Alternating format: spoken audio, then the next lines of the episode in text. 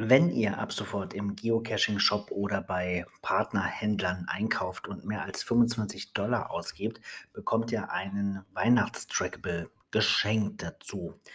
Dieser Trackable ist auch als AR-Objekt verfügbar und zwar für iOS-Nutzer der Geocaching-App. Das ist eine experimentelle Funktion, die man in den Einstellungen anschalten muss.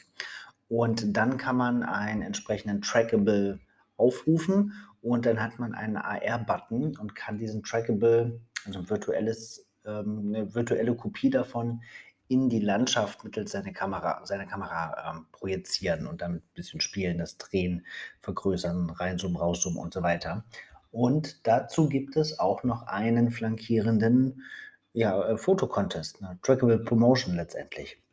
Ähm, den Trackable, den man, mit dem man es ausprobieren kann, habe ich euch in die Shownotes kopiert, ebenfalls die Bedingung zum Fotowettbewerb. Was ist noch Neues? Ähm, bei Adventure Labs gibt es ebenfalls eine neue Funktion und zwar wird da jetzt die durchschnittliche Dauer, die durchschnittliche Spieldauer angegeben. Diese wird angegeben, wenn mehr als fünf Spieler das Adventure gestartet und vollendet haben.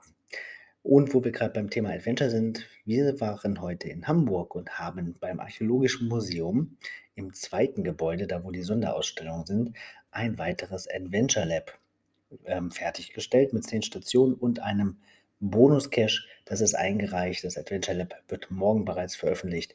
Bonus-Cache, naja, das kann immer ein bisschen dauern, bis die Reviewer da drüber geguckt haben. Also ganz viele neue Sachen heute. Ich kopiere euch alles in die Show Notes und wünsche euch einen schönen Tag. Bis bald im Wald.